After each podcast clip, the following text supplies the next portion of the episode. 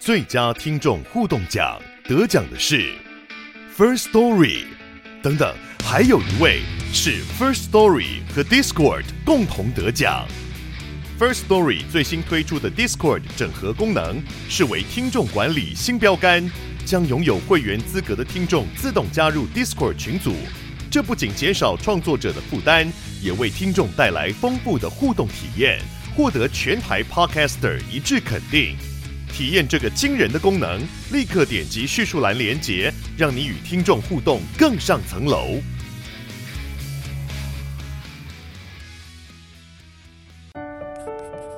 你了解 CEO 吗？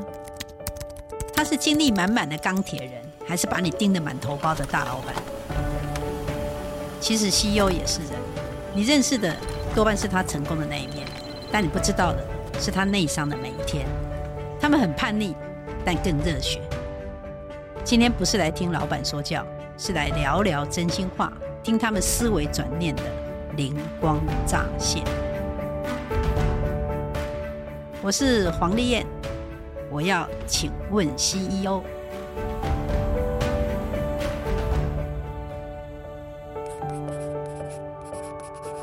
各位听众朋友，大家好，欢迎收听《闯天下》的全新节目，请问 CEO。我是外商 CEO 内商每一天的这本书的作者黄丽燕，也是为中小企业 CEO 品牌领导学的创办人。今天我要请问的 CEO 是人称。饭店界的热血 CEO，老爷酒店集团执行长沈方正，请跟听众打声招呼。各位听众，大家好，我是老爷酒店集团的执行长沈方正。Margaret，好久不见，好久不见，真想念你。哎，对啊。那为什么叫他热血 CEO 呢？他的第一份工作就是在饭店业，当时还站在柜台的他。每一天都比别人早十分钟到十五分钟上班，晚一个小时走，在这个领域一待就三十多年。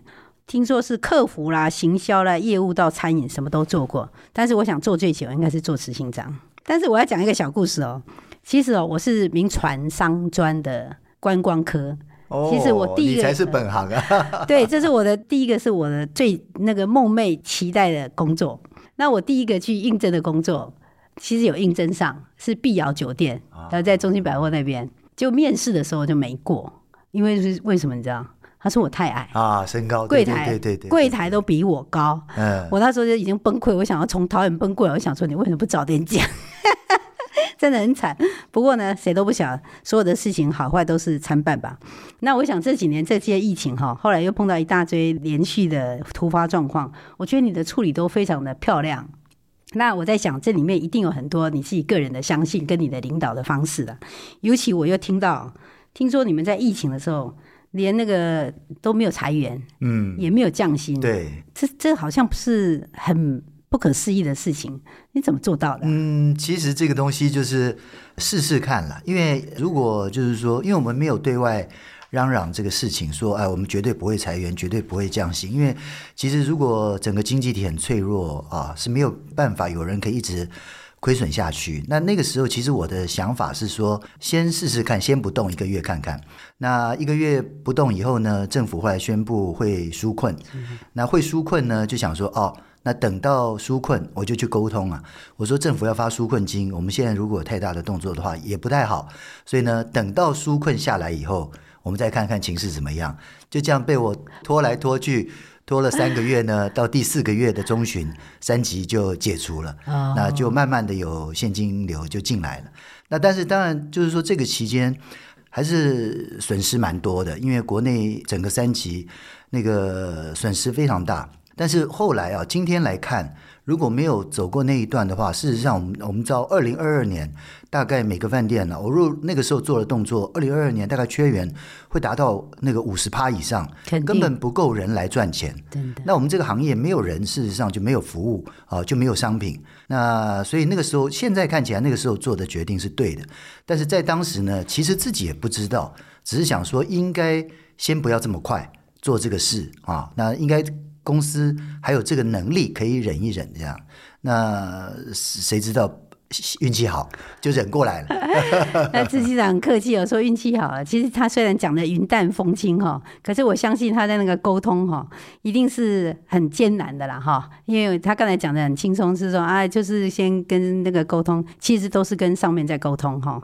但是我觉得能够让老板去买单，这是很不容易，而且这也表示了你有你自己很重要的一个信念，嗯，好，坚持让你坚持的。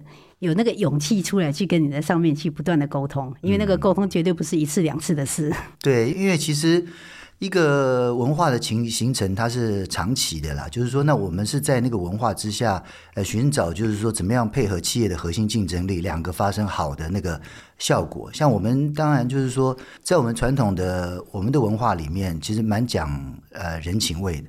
那当然，蛮讲人情味，在做管理的时候，有时候他会有他的优点和缺点。肯定。所以就是说，站在我的立场呢，是把这个人情味用在凝聚大家啊，而不是在考虑升迁啊、呃薪资的调整啊，或者是呃任命。但是这个好的人情味呢，把它用在对的地方，在管理上，它就会是一个很棒的工具。那用在不对的地方，就对组织来说是一个很大的伤害。这个人情味真的可以添百味哈，就是让这些人愿意留下来。尤其现在大家现在可以想象，几乎所有的公司都面临缺工的状况，而且那个缺工应该不会只是人力的问题，应该也是还有人才的问题吧？嗯，没错，因为因为其实现在我们现在也在一直在思考，就是这个行业未来发展的关键就是人才和人力啊。而且现在是世界范围内的竞争，嗯，你可能很难想象啊，像国立高雄餐饮学校啊，如果你餐饮科毕业，一个人现在有超过十个以上的工作可以选择，而且这个十个是涵盖国内外，就是说现在我们的人才库的竞争呢，是跟新加坡、跟日本、香港、澳门在竞争。啊，而不是说光在台湾岛内竞争了。哦，那我真的生错时代了。呃，对。哎，不过我讲到这个，妈，我要跟你分享一个小秘密啊。哎，请说。就是说，因为那个我我们那个年代啊，就是说要做服务业啊，那比较好的饭店啊、航空公司啊，它很奇怪，它是规定。女生身高要一六零，男生身高要一百七十二或七十三。对，我航空公司也不能申请，然后旅馆业竟然柜台都比我高。哎，那其实我第一个应征的那个公司啊，来来饭店，现在喜来登啊，其实我的身高还不太够啊。那你怎么进去的？那我呢就是这样，因为我大一的时候我去餐厅打工啊，的第一份领到的薪水啊。就是买了一个马靴，这样。其实我的逻辑都是很简单的。我想说，穿了马靴看起来好像有，总不会脱了脱了那个鞋子凉嘛。哎，就是有时候解决问题，就是说它的要劲啊。就是我后来我人生的体会，就是它其实不一定是你眼前看到的那个那个方法。哎，那但这个这个实在是。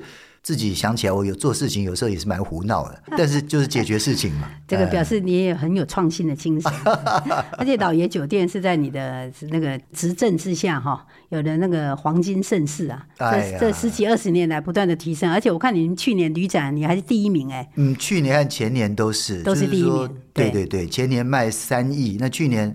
因为卖太多受不了，会消化不了，所以就卖两两亿多。对，那是故意的，是故意的，是吧？哦，老板没没 K 你的哈？诶，没有，我们还是也是一样数字沟通。OK，就是说我们可以整体消耗的速度啊，还有集中度，卖到多少是刚好的。因为有人力的问题嘛。对，或者是客人订不进来，你不能说啊可以卖就尽量卖。那这也是我们对于就是怎么样看待品牌，就是我们看很多的东西，它是比较有一个长期观点啦。没错，因为我们的饭店经营四十年，我们的母公司营造公司经营七十年，所以。就是说，看事情的长度会稍微变成我有一些 buffer 啊，可以稍微有一点舒适了。要不然的话，很多东西如果一个你说一个月亏一两亿，你就没有那个 buffer 了。对对。但是因为我们比较长，而且这个也是就是说我们我们的企业的呃 founder 他们在做事情的时候的远见了。因为当时就是说会有饭店这个品牌啊，是因为当时做营造，那营造是 project base，就是有街道才有生意，所以你在 project project 中间有时候没有金流啊，但是员工的这个公司的员工还在，或者想说要做一个生意呢，每天他有现金流量，所以才开始了饭店的生意。嗯，不错。那那但是呢，到了疫情期间啊，到了疫情期间呢，饭店没有现金流了，嗯，但是我们的营造呢，哎，还接了很多生意，这几年做营建都很好。啊，那刚好就就互补，所以这个也不是我的功劳，这是就是这个在创立这个企业的时候啊的这个起心动念，对对对对，对、嗯。那你那时候有提到说在，在在想很想当那个台湾饭店业的代表的象征啊，好，我觉得这是很棒的一个很前卫的一个思想哈。所以你在经营老爷品牌上的时候，我相信你一定有把这个想法放进来。那你怎么样去定义这个老爷这个品牌？它的风格会是像什么样？因为其实我我自己一直在也很长时间，就是跟 Cheers 啊合作，在讲台湾的这个服务业。嗯，我自己一直觉得啊，台湾服务业有它独特的地方，就是因为一直以来就是日本的服务业，它是非常有礼貌，日本的这种很拘谨的啊的这个民族性啊所发展出来的啊含蓄的表达。嗯，那美国人是就是很开朗的啊。就是因为我其实我一直还是很不习惯，就是见面就装熟这样啊，就哎，Margaret 第一次见面就好像，然后就可以抱啊，就可以啊，就这就，就是好像认识多年，对，认识多久了？那他习惯上就问，就是 How are you doing？就是哎，你做你今天怎么样啊？就是有时候觉得说，哎，我跟你又又这么熟吗？对对对。那那那个其实都不是台湾人的，我觉得台湾人是是有热情，但是他的表达呢，是因为我们还是亚洲人的关系啊，那受到这个礼貌啊，是有礼貌的热情。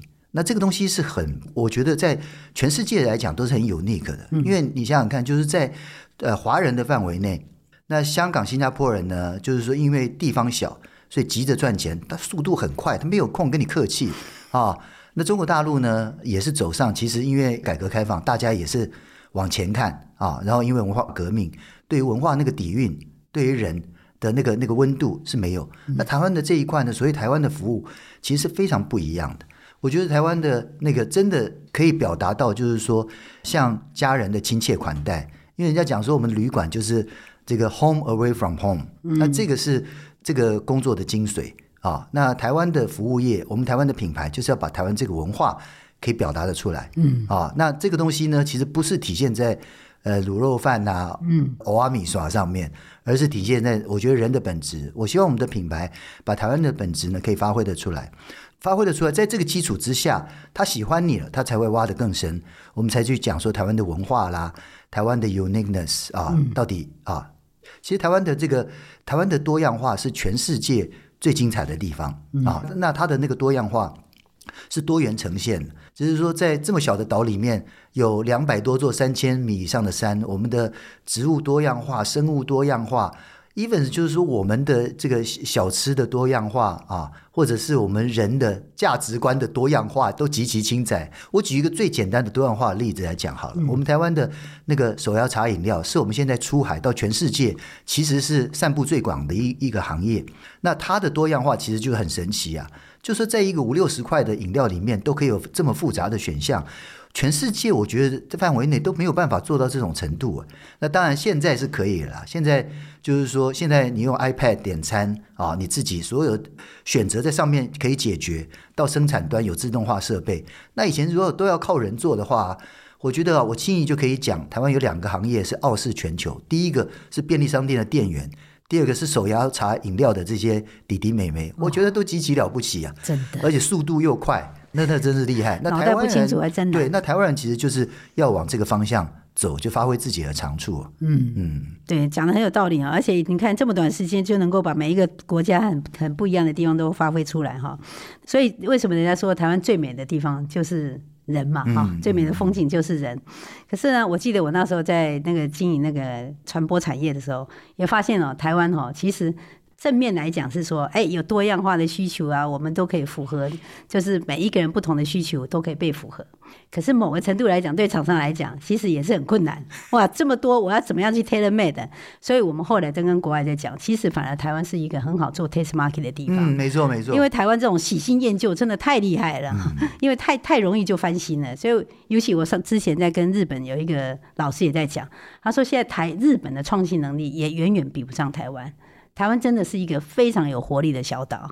那你在经营这个老爷这么多年，而且把老爷经营的在台湾做的这么成功哈，一连串的成功之下的决策，中间一定也会有一些失败的地方，或者你那时候认为是失败，可是后来总结到最后的结果还是成功。有没有一两个例子跟大家来讲？看起来好像失败，可是其实也不算失败。嗯，其实就是因为八鬼是。我们两个人在今天谈以前啊，就给了我功课啊，我就我就在里面看 看了以后，我觉得就是说他分析看事情啊，其实都很深入。他问的这个问题啊，我有一个很有趣的回答。其实我做执行长这个工作，也是因为我当初呢在董事会里面提出了，就是说。我们自己老爷酒店未来的发展里面所欠缺的东西，嗯、其实当时就是我就是拿《Cheers》杂志的大学新鲜人的就业意愿调查，嗯、我们不在一百大的那个榜单里面，但是里面有航空公司、有旅行社、有饭店，那我就沟通，就是说这个东西呢，就是说如果新的人他不愿意选择我们，表示我们的品牌、我们的发展策略很多东西就是说有欠缺，那在这个部分呢，应该要要来努力。那结果就是因为。自己讲了一个这么大的事情，结果董事会就说：“你讲这个事就你自己做好。”后来就就这个董事英明，对对对对对对对，结果就自己给自己弄了一个这么大的工作做。那后来我就制定了，就是说以发展人才啊来发展品牌，这样。因为所以我们后来才有一个就是说呃不一样的这个发展策略。因为本来我们的老爷酒店全部都是要我们自己有人合作，我们自己买那个地，自己盖，自己营运。那这个模式呢，就是说它很稳健，嗯，但是它的缺点就是说，因为你在财务上它要可行，要找到好的地，有那个市场啊，可以回收那个东西呢，就是说它发展的速度是受限的，因为这等于是你要碰到好的人或买到好的地才能做。那这样的话呢，呃，有时候五年，有时候三年，有时候七年才能开一个新的酒店。嗯，那这样子的话，人才没办法发展。嗯，那如果要达成这个，就是说，哎，你的发展策略要改变。要可以跟人家租，要可以 BOT 啊，可以跟人家合资，就是说要有多种策略。那在多项策略之下，后来呢，我在我接的大概七年以内，我们就膨胀一倍啊。那膨胀一倍的期间，当然就从外部引进了很多人才，嗯，然后在总部做了很多不同的这个这个 UT，可以来 support 品牌的发展。那那个呢，在发展上，在人才上看起来是一个最棒的事情，但是呢，长期就是七年以后发展起来，有到了十年。哎，发现有有我碰到问题，因为你跟人家租，那基本上它的折旧还有租金啊，就跟我们以前经营结构不一样啊。再加上我们的人呢，就是说配备的也也比较足够，因为想要做的比较细腻。但这个新的架构在财务上来说，如果碰到啊，比如说碰到 COVID，嗯啊，碰到呢经济不好，嗯，它就会有很大的影响。碰到这个区域过度竞争，它就产生了财务上的问题啊。或或者是比如说我们在北投做的 project，那本来是要做观光医疗，做要做很多呃港澳大陆啊的高阶到这边来，一边来做高阶健检，然后再做，结果政策它变了，那这个市场完全就消失。对，那像这样的东西都是以前我们没碰到的。嗯，那这个呢，就是说在以品牌来看，以人才来看，这个是对的。但你从经营的角度看，哎，这个里面就有错。但是我们是走一个长远的路，嗯，就是说发生有错以后。再看往下再走的品牌，就会有新的策略。没错，所以我们现在也在发展第二、第三策略。嗯，没错，没错。那这个可能不能讲。哦，理解，理解，理解。不过这个完全同意。其实有人才有生意的。嗯。那有生意也才有品牌。对。啊，那事实上这个故事是很有趣的启发哈。我们先休息一下，我们等一下再回来。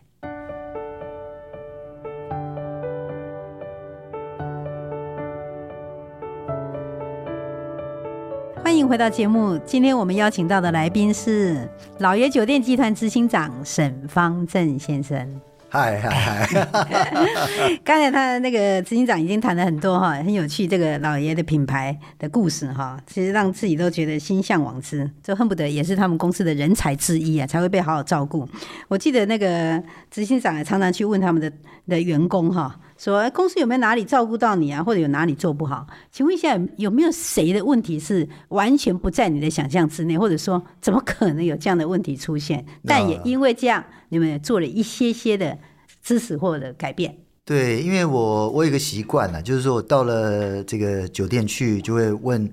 问同事嘛，啊，就是或者是有机会跟他们聊天呐、啊，就问说公司有哪里做的不好的地方，或者有没有照顾到大家，那各式各样问题都有。里面有一个、啊，他一讲我真的真的傻，他说宿舍的床太小，我想说，哎，我们做这么久，从来没有人讲过这个事啊。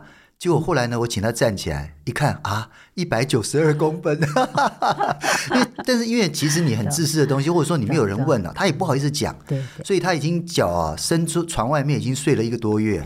那后来我们就特制了那个常人宿舍的，就有一个宿舍，它床特别大。嗯，那就是其实员工的需求是很多样性的。那我们可以做的，当然从经营面啊，从很多地方，你对客人你可以做得很好。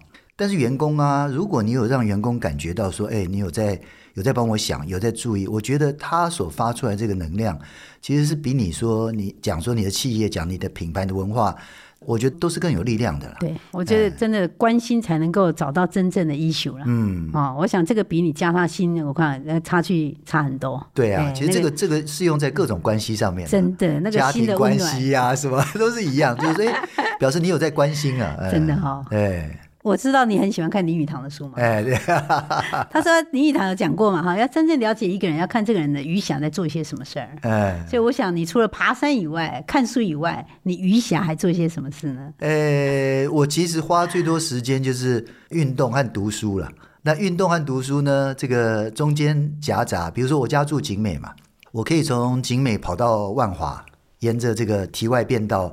那那这个东西，大家讲说，你这个这样很无聊嘛？其实一点都不无聊，因为我大部分就是带着一千块，然后带着一张捷运票，跑到万华以后呢，广州街小吃吃一吃，然后在那边东西买一买，就坐着捷运回去。那更有一点余暇呢，就找一个地方喝杯咖啡啊。然后其实你说跑步不能带书，对不对？那我就是到处买书，就到这个地方书没带着，就找到有书的地方。啊，有包装杂志的地方就买了书，休息，然后看看杂志啊，看看书啊，啊，跑完以后休息，吃吃小吃，那这样其实就是一个很愉快的那个人生啊，也也蛮舒压的哈。对啊，而且因为现在啊，我们疫情解封了嘛，嗯，那出国去旅行，嗯，那现在的旅行，我觉得大部分都没有什么余裕，因为为什么？太久没出去了，所以呢，这个你那个国家没有吃到的东西啊，好久没去的地方啊，就只是补那个而已。那其实我我自己觉得，现在正是一个考验你这三年在台湾怎么过，因为你在台湾呢一直待在这边，所以有的时候有一些不会去做的事情你去做了，比如说你就看了舞台剧，听了音乐会，嗯，你就哎逛了书店，你就做了很多以前没做的事情，嗯，但是你如果把这个生活呢用在你现在的旅行的话，旅行会精彩五倍十倍，嗯，就你想想看，今天如果你今天好不容易去了东京，你就不要再用以前的方法。就说我去东京，我去听个去 Sandori 音乐厅听个音乐会啊，跟以前不一样啊。早上你还是可以去足地跟人家挤啊，但你就是在那个旅行的过程里面，把你想想看，你这两三年有没有做什么不一样的事情，把它搬到另外地方再做一次啊，那个绝对我觉得你会人生生活会会很精彩的。嗯、哦，那执行长真的完全那个展现的那个普鲁斯特在讲的哈，真正的旅程哈，不是用同一种眼光去看一百个地方，看一百个国家哈。而是用一百个不同的眼光去看同一个地方。对对对，对，哦，这个是真的是很棒的啊！我我要分享一个啊，我前一阵子去东京开会，因为是去开会嘛，没什么空，我就用最后要回国那一天呢，就去这个一个百货公司底下买甜点。啊，就是在买的时候，因为我只能做这个事情，所以我就很专心的买，很专心的买呢。我发现我有一个进步，就是呢，以前呢，店员在问我说。要不要袋子啊？然后你有没有那个百货公司的会员卡？嗯，我都直接用我贫乏日文讲说，哎、欸，我没有卡，这样。我后来就是发现这样讲好像有一点粗鲁，以日文来讲，我忽然就想说，哎、欸，我来排队的时候听听看前面的人怎么讲。嗯，那后来呢，我就很仔细的听了以后呢，我就学会了。日本文雅的讲说没有卡的方式这样啊，那这个也是，就是说你在旅行里面的那个观察，那个东西本身就是有趣的，而且也不用钱呐，真的。那你就就学说，哎，这个人他们怎么做？那这个东西我觉得就是旅行里面我这一次得到最大的趣味哦，真的很棒，而且这种有意识的那个存在感哈，是很棒的一件事情，这个很好。哎，那请问你哈，你现在应该当然了。比起来，你我知道你还是很年轻哈，所以我们把它倒带倒久一点哈。所以，请问你会给你自己差不多二十岁到二十五岁的你会给他什么样的建议呢？如果你可以搭时光机回去，然后看到那个年轻的你在那边忧愁烦恼的时候，你可能会给他一个什么建议？我想，可能因为我自己想啦，大概我跟 Margaret 一样啊，我们应该那个时间就是非常的就是不要命的努力，就是希望能够出头嘛。但而且所有的东西都是用在工作上面，几乎没错，把把所有的时间都用在上面。我现在如果回头看的话，嗯，其实我从那个时候就有在学，就有学日文。我请日文家教，但是只学了一两个两个月而已。嗯，我都在想，就是说，如果我有别的机会啊，就是除了工作以外的那个提案学习啊，如果我可以分一点时间做那个，我觉得现在我的人生应该会更精彩一点。而且那个阶段其实是很重要的学习，还有拓展自己的那个视野的阶段。嗯，在在那个时候了，就是说不要花。百分之一百二十的时间在工作上了，大概如果有现在年轻人那个余裕啊，就是说百分之八十九十用在工作上，然后不要这么最少留一两成啊，就在其他方面的话，可能现在会人生又会有点不一样吧。可是如果不一头像你这么热血，百分之一百二投在工作上，那你觉得你还会是现在的你吗？嗯，应该会吧。但是现在年轻人其实也不用我们劝了，因为现在没有人这样搞。我在第一个工作，我在来来饭店柜台，当要被调到其他部门去啊，我那一天上两个班，就是说我早上七点去，一直上到晚上十一点才离开，因为舍不得。然后离开了以后呢，把那个工作交接簿普通只写两条而已，我写了三页满满，就是说，因为因为舍不得嘛，投入太多。你说会不会不一样？其实我觉得现在应该要安心，因为只要就是说你是认真的，然后你在学习上是努力的，自然那个精神应该就会赢过别人。但是就是说不要用这么大力气做那个事情，其实自己的可能性反而会来得更大。就是要有点余裕了，我觉得。真的，嗯，我发现我跟你有一个很大的那个相似点哦，我们都太爱工作。对对对，我觉得不是 热爱，是爱。是真正的爱，嗯，就像我每天早上醒过来，就恨不得说赶快奔到公司，七点就奔到公司去，然后做到晚上十点、十一点都觉得说，哦，又要回家了，觉得说，但是我觉得，所以我是觉得说，这个爱可以分很多地方，可能不会只是放在工作上而已。对对对对。那最后哈，可不可以请你用一句话来总结你人生的相信？因为我觉得应该。看什么样的信念可以让你那个一直支撑着你走到现在哈？应该是我们服务业的基本逻辑吧，就是说付出其实是更大的收获了。因为一般人会想说，我想得到，其实这个如果是佛家来看呢、啊，这个佛家里面讲说人生的苦的由来啊，最大其实就是求不得嘛，啊，怨憎会求不得，嗯，那。就是你你自己有很大的需求，基本上你生活里面每天都是欠缺的。那我们做服务业的人都是在想说，怎么样帮人家多做一点。那这样其实我从做这个行业到今天都蛮快乐的，而且客人这个做到现在，变成客人送的东西啊，给我们的问候，这用不完也吃不完这样。那这样的人生，你说还求什么呢？其实都每天都很开心。嗯。这实在太有趣了，所以我再多问一下哈。那执行长，请问一下，你自己在老爷这么久的这段时间，你有没有哪一件事是你觉得你那时候不太敢去做，可是最后你还是突破那个你自己的恐惧，然后去面对的？嗯，你有没有那个黑暗的时刻？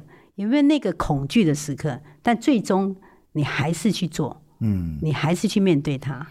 没有，这这个其实就是说最恐惧的时候，大概是在我刚当总经理，然后碰到 SARS 的时候。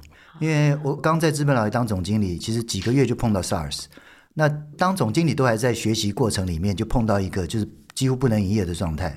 所以你说 COVID 对我来讲，这个功课我十几年前我就做过了。但那个时候就是真的不晓得应该怎么办，那个天人交战，因为董事会会 judge 你啊，就是说一直在赔钱，到底你要。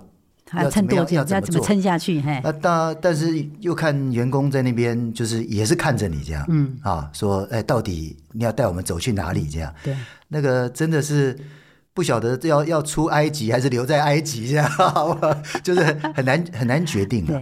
那我后来还是最简单的逻辑啦，就是说，因为你会为难是想到自己嘛，因为董事会在 judge 你，然后员工在看着你，那因为你想到你自己走不出去，我后来想就是说，哎。